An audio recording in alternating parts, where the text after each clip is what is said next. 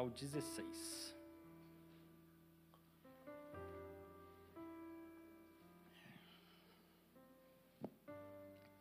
Isaías 49, do 8 ao 16. Estou na versão ARA aqui, se quiserem. ARA. Ao meio da revista atualizada.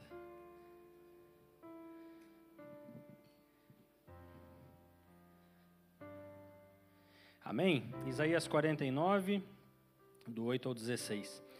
Diz ainda o Senhor, diz ainda o Senhor: No tempo aceitável eu te ouvi e te socorri no dia da salvação.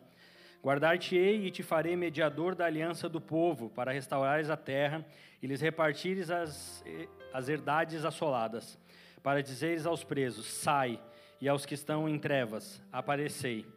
Eles pastarão nos, nos caminhos e em todos os altos desnudos terão seu pasto. Não terão fome nem sede, a calma nem o sol os afligirá, porque o deles se, compade se compadece, os guiará e os conduzirá aos mananciais das águas. Transformarei todos os meus montes em caminhos, e as minhas veredas serão alteadas. Eis que esses virão de longe, eis que aqueles do norte e do ocidente, e aqueles outros da terra de Sinim. Cantai, ó céus, alegrai-te, ó terra, e vós, montes, rompei em cânticos, porque o Senhor consolou o seu povo e dos seus aflitos se compadece. Macião diz: O Senhor me desamparou, o Senhor me esqueceu de mim. Acaso pode uma mulher esquecer-se do filho que ainda mama, de sorte que não se compadeça do filho do seu ventre? Mas ainda que esta viesse a se esquecer dele, eu todavia não me esquecerei de ti. Eis que nas minhas palmas das minhas mãos te gravei.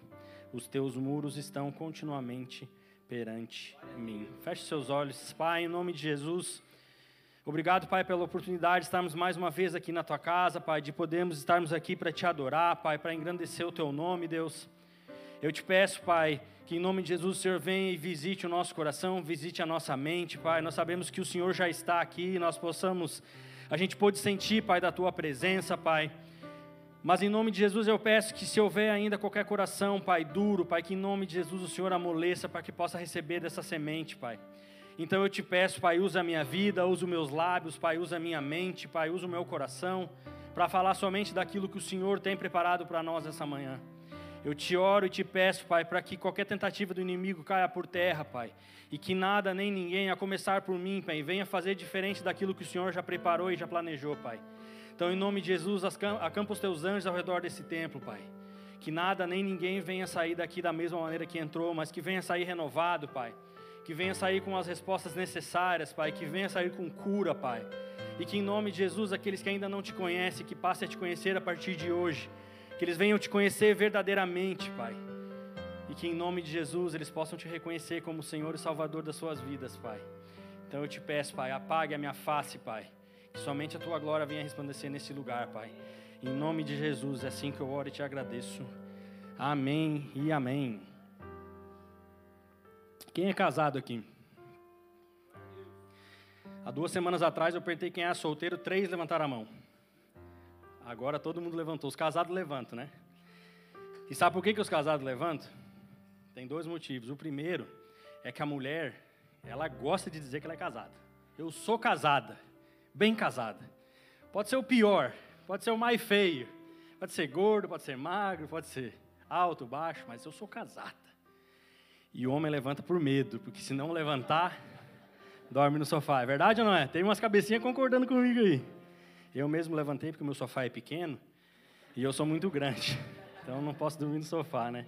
Mas é, é por isso mesmo. Os homens levantam por medo e as mulheres porque são orgulhosas de serem casadas.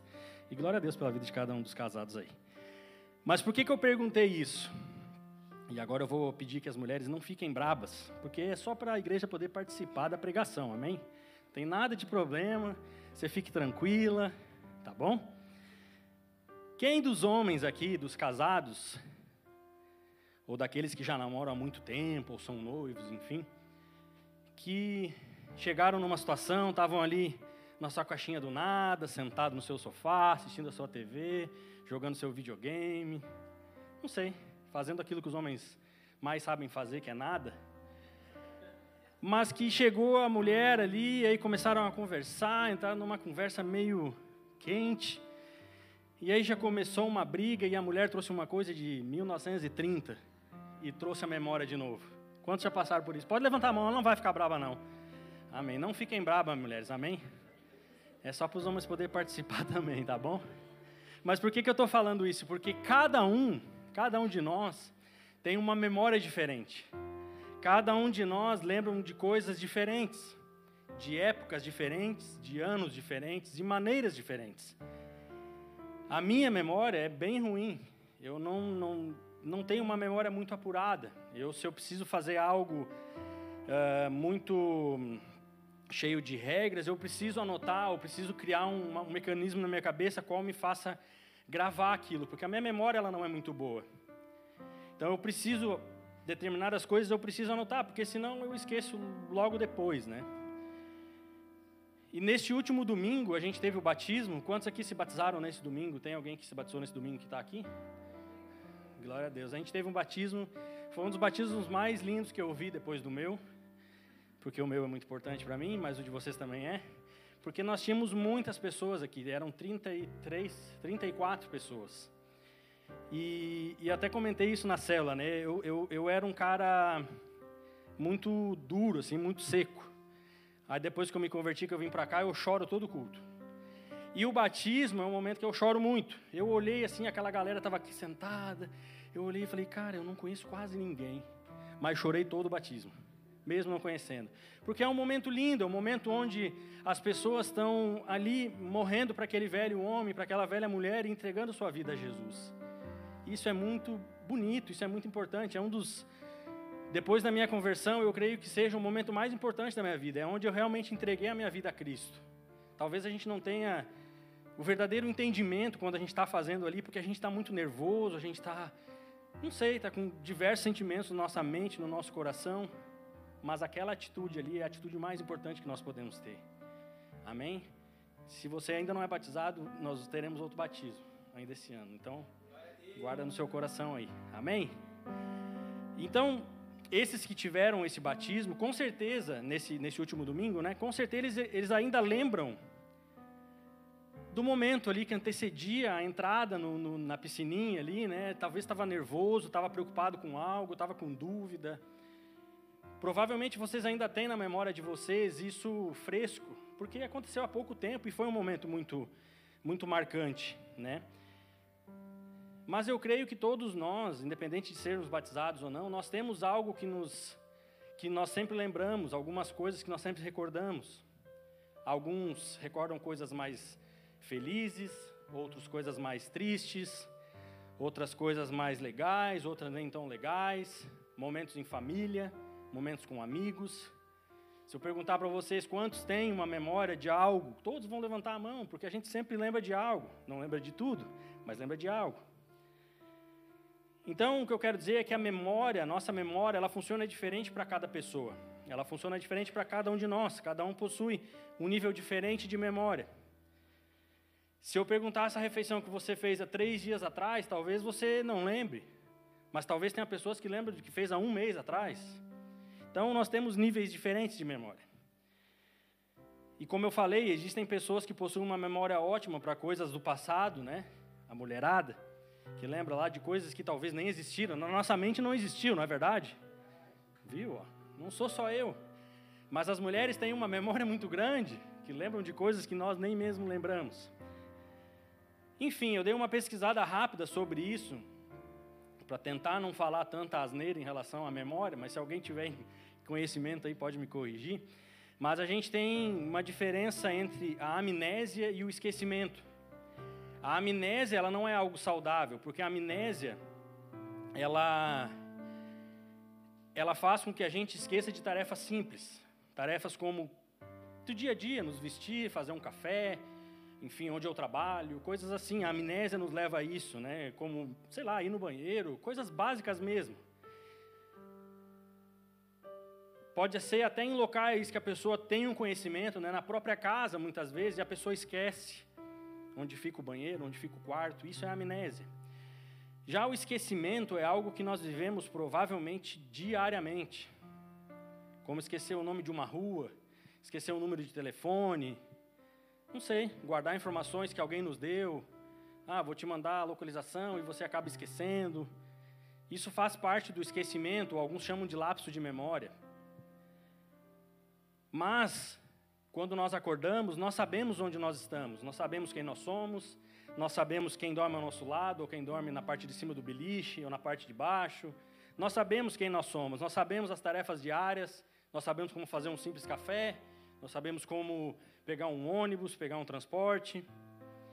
E esquecer de coisas durante o nosso dia é super normal e, de certo modo, até saudável, porque nos faz buscar guardar melhor as informações ou buscar criar mecanismos a qual nos lembre de determinadas coisas. Mas por que, que eu estou falando tudo isso? Porque muitas vezes nós hemos esquecido de uma das coisas mais importantes que nós temos na nossa vida. Principalmente aqueles que já entregaram sua vida a Jesus, principalmente aqueles que já entregaram sua vida a Deus, nós temos esquecido uma das coisas mais básicas que nós podemos ter: é quem nós somos para Deus e quem Deus é para nós.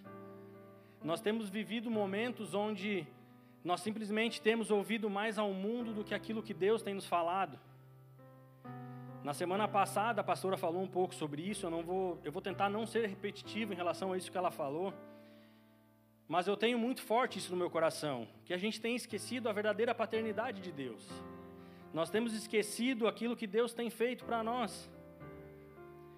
E nós temos esquecido não só quem Deus é para nós, mas quem nós somos perante Ele. Quando nós nascemos, e talvez você tenha tido uma infância diferente, tenha sido criado por uma avó, eu não sei. Mas você teve um pai e uma mãe. Você teve uma mãe que te carregou por nove meses. E quando nós nascemos, os nossos pais nos registraram, né? Criaram a nossa certidão de nascimento. E eu estava falando isso na célula, a gente comentou um pouco sobre isso na célula. Se você tirar uma certidão de nascimento no cartório, existem algumas informações lá. Uma delas é o nome, né? O fulano de tal, nascido no dia tal, que é o dia que você nasceu, na cidade tal, filho de. Então, uma das coisas mais importantes numa certidão de nascimento são os nossos pais. É quem nós somos, o dia que nós nascemos, a cidade onde nascemos e de quem nós somos filho. Então, se não fosse importante dizer de quem era filho, não estaria lá. Em algumas cidades, e eu falo pela minha, que é uma cidade pequena, ou talvez até mais antigamente, se dizia muito isso: é o Pílade, filho da Ângela. Né? O fulano, filho do ciclano. Né? Dava nome, sobrenome e o nome do pai ou da mãe. Ainda é, na minha cidade ainda é assim.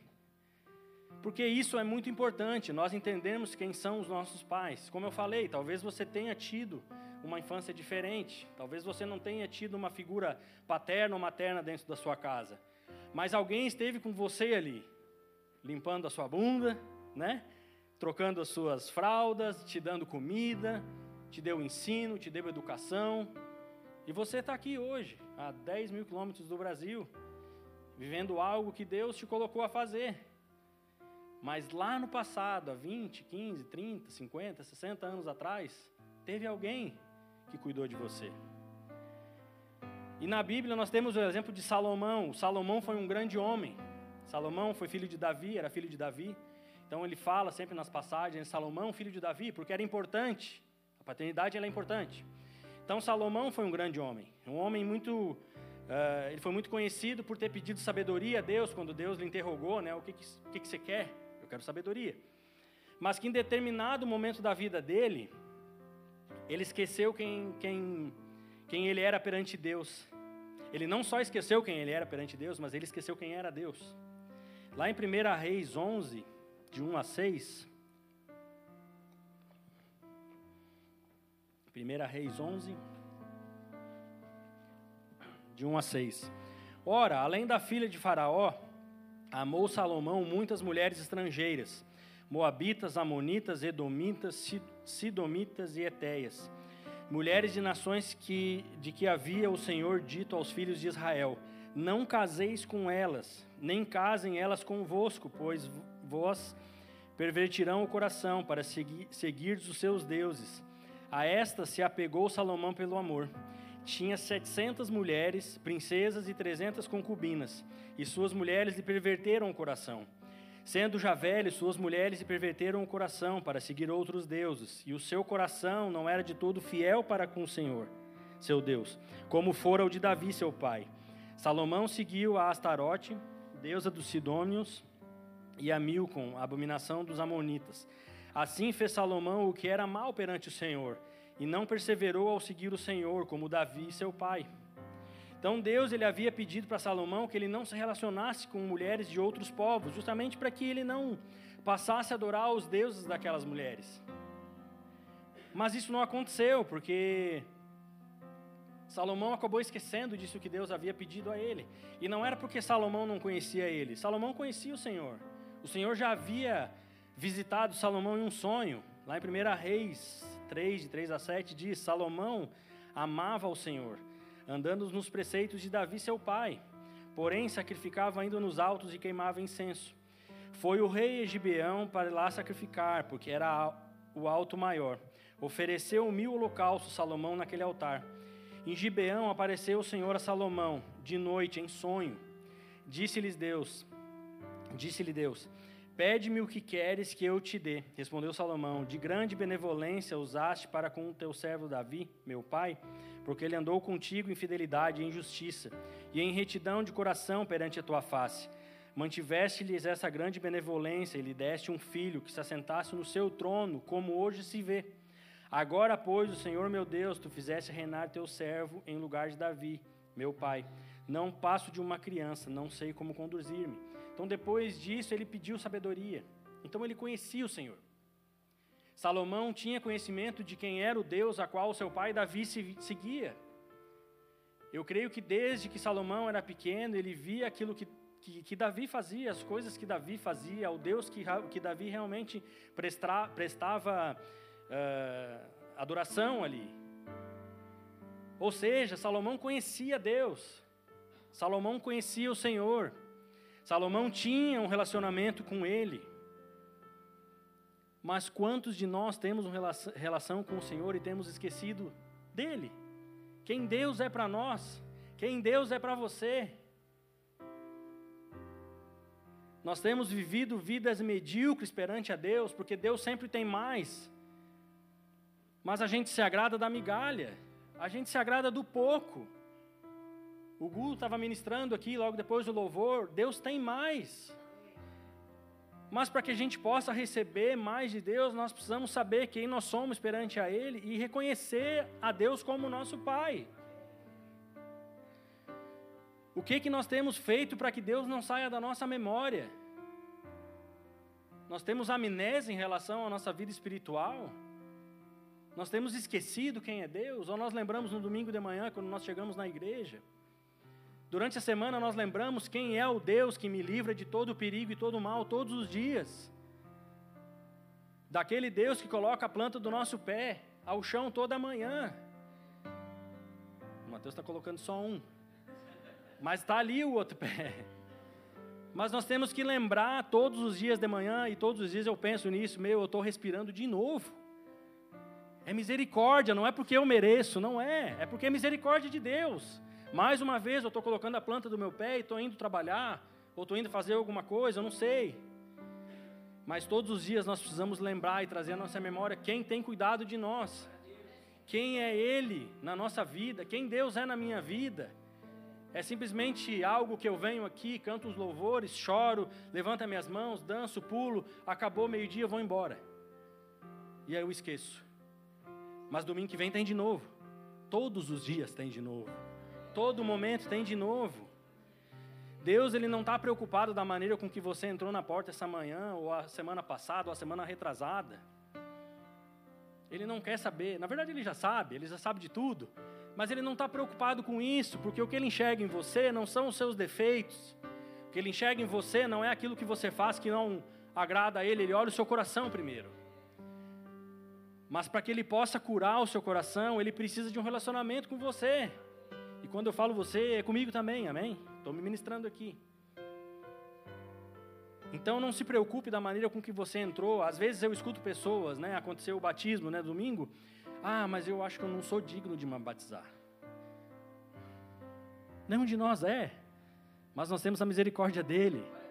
Ele nos permite estar na presença dele, mas nós precisamos permitir com que ele nos mude de dentro para fora.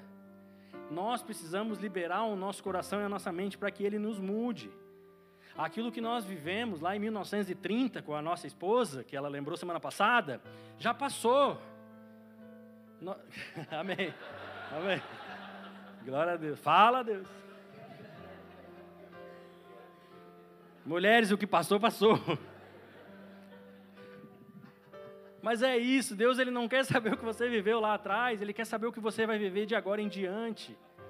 Ele quer saber o que você está disposto a viver de agora em diante. E Deus é tão maravilhoso que na, na Bíblia, Ele nos fala quem nós somos, Ele nos mostra quem nós somos. Mas o mais importante, Ele nos mostra quem nós podemos ser. Porque mais importante do que nós somos é o que nós podemos ser. Amém? Então, lá em Efésios 2, Paulo escreve essa carta ao povo lá da cidade de Éfeso, guiado por Deus. Amém? Então, Éfeso 2 diz assim: Pois somos feitura. Em algumas versões fala criatura dele, criados em Cristo Jesus para boas obras, as quais Deus de antemão preparou para que andássemos nela. Então nós somos criaturas feitas por Deus. Amém? Todos nós entendemos. Não é eu, não é você que é cristão, é todos nós. Se você conhece uma pessoa lá no Japão, aquela pessoa é uma criatura criada por Deus. E lá no livro de Gálatas, o mesmo Paulo, ele escreve ao, ao, ao, pessoal daquela cidade da Galácia lá, lá em Gálatas 3, do 26 ao 29, diz assim: Pois todos vós sois filhos de Deus mediante a fé em Cristo Jesus porque todos quantos fosses batizados em Cristo, de Cristo vos revestistes. Desarte não pode haver judeu nem grego, nem escravo, nem liberto, nem homem, nem mulher, porque todos vós sois um em Cristo Jesus. E se sois de Cristo, também sois descendentes de Abraão e herdeiros segundo a promessa. Então, Paulo ele dá, nos dá duas informações desses versículos que nós lemos. Primeiro, nós somos criaturas de Deus. Todos nós fomos criados por Deus. Todos nós fomos feitos por Deus. Deus nos conhece.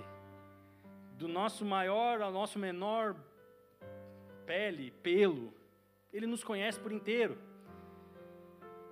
Mas o mesmo Paulo nos diz que nós podemos ser filhos de Deus mediante fé em Cristo Jesus. Então nós sabemos quem nós somos e nós sabemos quem nós podemos ser.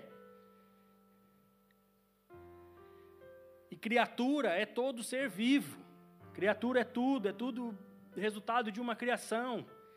Ele nos criou, ele nos formou. Gênesis 1, 27. Criou Deus, pois o homem, a sua imagem. E a imagem de Deus o criou, homem e mulher os criou. Ele nos criou. Nós somos criaturas dele. E Deus criou a cada um de nós, e essa é a primeira coisa que nós temos que trazer de volta à nossa memória. Talvez você tenha esquecido disso. Talvez você saia daqui cheio de, de alegria, porque nós tivemos um culto, tivemos um louvor, e deu segunda-feira, você já não sabe mais quem você é. Mas eu preciso te trazer a memória que nós somos criaturas de Deus, nós somos criados por Deus. E nesse mesmo capítulo de Gênesis, do 1, capítulo 1, ele nos fala que nós seríamos, não seríamos somente criação dele, mas que a gente teria domínio sobre os peixes, sobre as aves, sobre os animais que rastejam, sobre toda aquela lista que dá lá.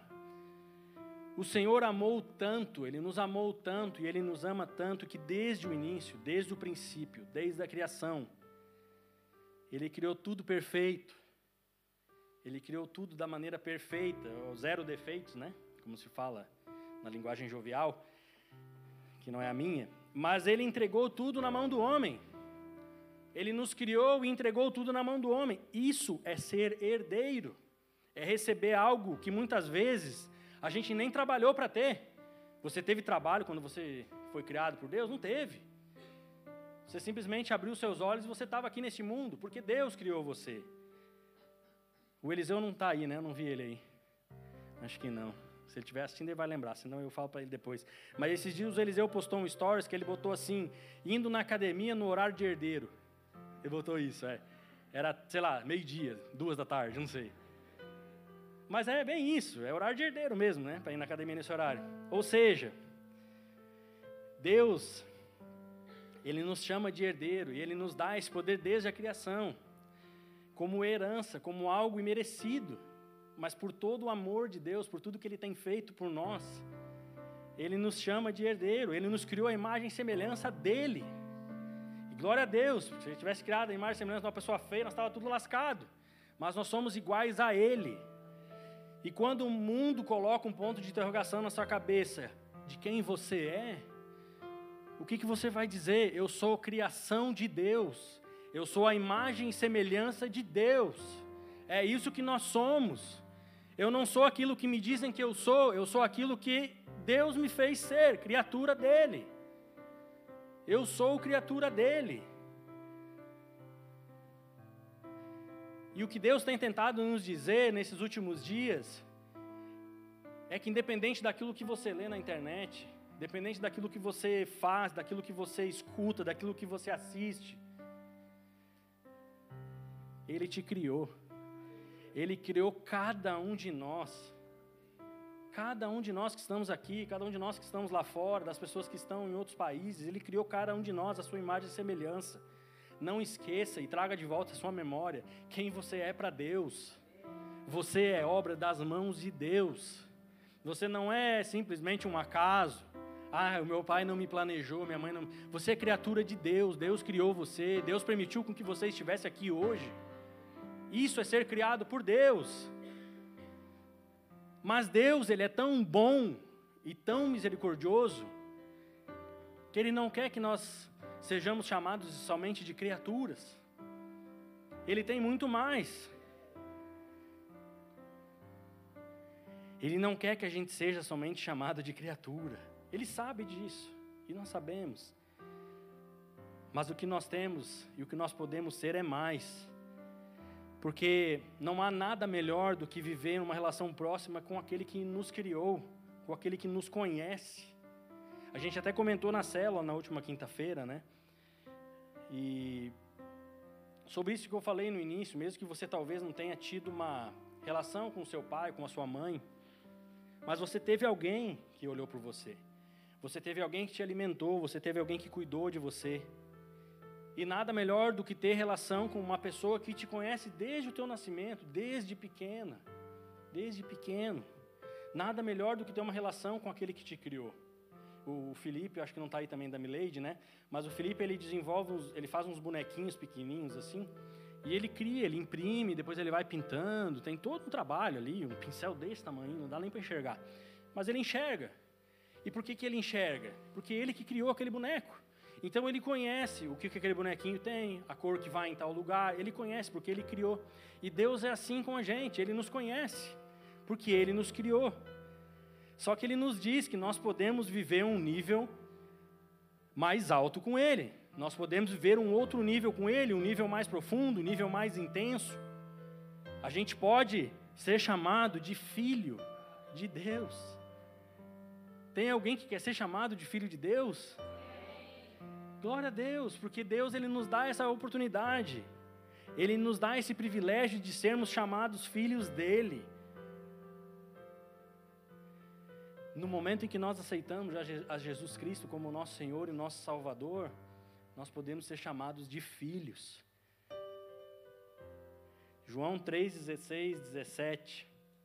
Porque Deus amou o mundo de tal maneira que deu o seu Filho unigênito, para que todo nele que crê não pereça, mas tenha vida eterna. Porquanto Deus enviou o seu Filho ao mundo, não para que julgasse o mundo, mas para que o mundo fosse salvo por ele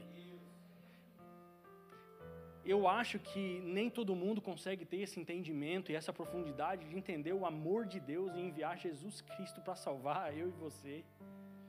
A gente não consegue ter ideia da dimensão do que isso representa. Talvez você ainda ache que a Bíblia é só um livro que conta uma história. Talvez você ainda pense assim. Mas ninguém faz isso de graça, amém? Deus nos enviou para que nós conhecêssemos a Jesus Cristo e, fomos, e fôssemos salvos por Ele. Efésios 1, de 3 a 5. Bendito o Deus e o Pai do nosso Senhor Jesus Cristo, que nos tem abençoado com toda sorte de bênçãos espirituais nas regiões celestiais em Cristo, assim como nos escolheu nele antes da fundação do mundo, para sermos santos e irrepreensíveis perante a Ele, e em amor nos predestinou para Ele, para a adoção de filhos por meio de Jesus Cristo. Não é possível que você não está entendendo. Nós somos criaturas dele, predestinados por ele, para sermos adotados como filho. E você insiste em não reconhecer a ele como um pai. Ele nos deu uma palavra, e não é um livro, é a palavra de Jesus, é a palavra de Deus, nos dizendo que nós seríamos presenteados em sermos filhos dele para viver a boa, perfeita e agradável vontade dele. Ele não quer que você viva com uma migalha. Pare de viver com o mínimo. Você tem mais, você pode mais. Ele te deu de presente. E ele não te pede nada em troca, não seu coração aberto a ele.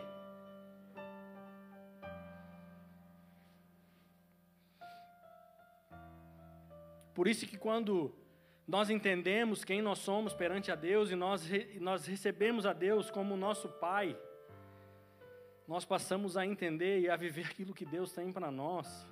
O Gu acabou de falar sobre isso. No momento de dízimos e ofertas, ele comentou: é porque o Gu é bonzinho? Não é. É porque ele reconhece a Deus como um pai. É porque ele se coloca à frente de Deus como um filho ele reconhece a Jesus Cristo. E eu não estou falando isso para engrandecer o Gu, não é isso. Eu estou te dizendo que todos nós podemos viver a mesma coisa. Todos nós temos a possibilidade de todos os dias da manhã vivermos a mesma coisa. Eu não escolho ser filho do meu pai todos os dias, mas eu preciso escolher ser filho de Deus todos os dias. Eu preciso escolher, é uma decisão minha, porque Ele não me obriga a nada. É uma decisão minha levantar e dizer: Obrigado, Pai. Obrigado porque mais uma vez o Senhor me levantou e mais uma vez eu posso me considerar um filho. Reconheça quem Deus é para você, traga à memória quem Deus é para você. Pare de ouvir aquilo que o mundo fala: você não é nada, você não é ninguém, você não vai ser ninguém, Deus não existe, a Bíblia é um livro. Pare e reconheça quem está na sua certidão, quem está no seu DNA. Quem te colocou nesse mundo, quem te trouxe para cá. Ele, assim como um pai, no nosso mundo aqui natural, ele vai nos amar, ele vai nos corrigir, ele vai nos exortar, ele vai nos cuidar. Mas eu só vou viver isso o dia que eu o reconhecer como um pai. E quando eu reconhecer que nós somos filhos e Ele é o nosso Pai, nós vamos receber isso com amor. Eu não vou receber isso como uma acusação ou como algo que alguém tem me falado. Eu vou receber isso de Deus, porque eu reconheço Ele como meu Pai. Quando nós entendemos essa nossa identidade, a gente não deixa, de, a gente não deixa nos abalar por qualquer coisa. Porque se Deus me criou, Ele sabe o que eu tenho para viver, Ele sabe desde os dias lá do início, Ele sabe tudo aquilo que eu vou viver. A gente acabou de ler aqui, deixa eu voltar aqui. Foi lá no início, né? Deixa eu ver.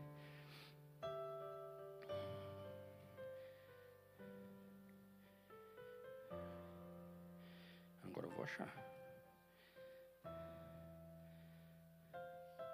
Pois somos feitura, criaturas dele, criados em Cristo Jesus. Efésios 2:10, desculpa. Efésios 2:10. Pois somos criatura dele, criados em Cristo Jesus para as boas obras, a quais Deus de antemão preparou para que andássemos nela. Nós até comentamos isso na cela. Ele já preparou, você não precisa preparar, amém? Já está preparado. O que você precisa fazer é reconhecer Ele como um pai, para que Ele te mostre, vai por aqui, ou vai por ali, porque o caminho já está pronto. Quando você entra na igreja e você precisa aqui vir aqui na frente, você passa pelas cadeiras, não passa, você vem pelo corredor porque já está pronto. Deus tem o mesmo. Deus tem a mesma coisa para você. Pare de procurar o que você precisa fazer, procure nele. Reconheça Ele, busque nele. Você é filho, ele te criou, ele sabe todas as suas vírgulas. Ele sabe de tudo. Então pare de procurar viver o seu próprio caminho. Reconheça como um filho.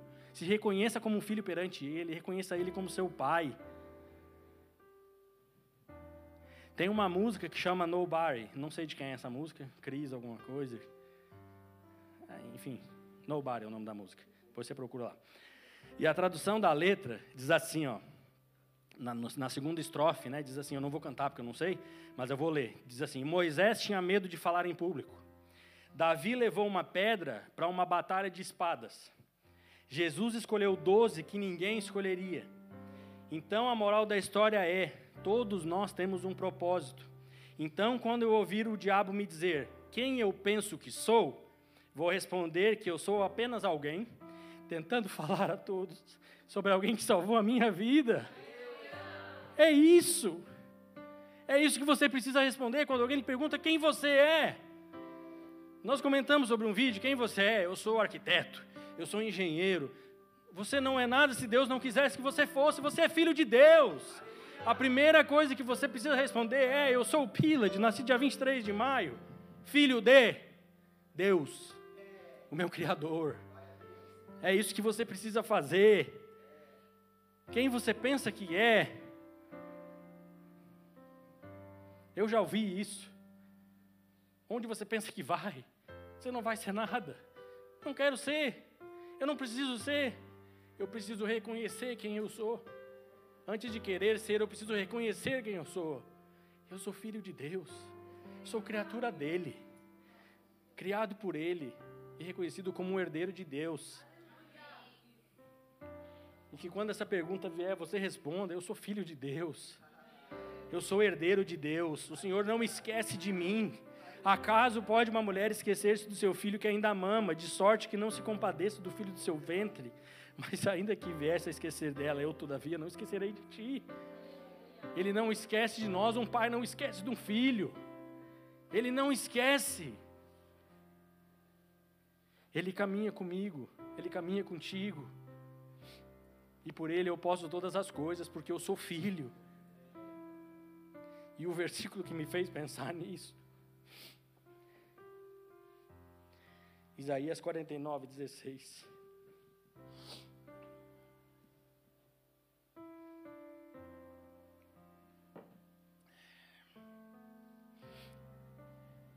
Eis que nas palmas das minhas mãos te gravei. Jesus sabe quem você é, porque você está na mão dele, você está gravado na mão dele. Ele não teve naquela cruz à toa. Ele não suou o sangue à toa. Ele fez isso por você. Ele fez isso por mim. Ele fez isso por todos aqueles que ainda não reconheceram como um pai, mas que são criaturas dele. Então não deixe que isso tenha sido à toa. Reconheça-o como um pai. Reconheça quem você é perante a Deus. Pare de viver chorando de mimimi porque você não sabe quem você é. Você sabe. Você talvez só precise trazer para sua memória de novo. Mas você sabe quem você é. Você não teve amnésia. Você sabe quem você é. Eu sei quem eu sou. Você é um filho de Deus, amém? Reconheça-o como um pai. Amém? Feche seus olhos. Baixe sua cabeça.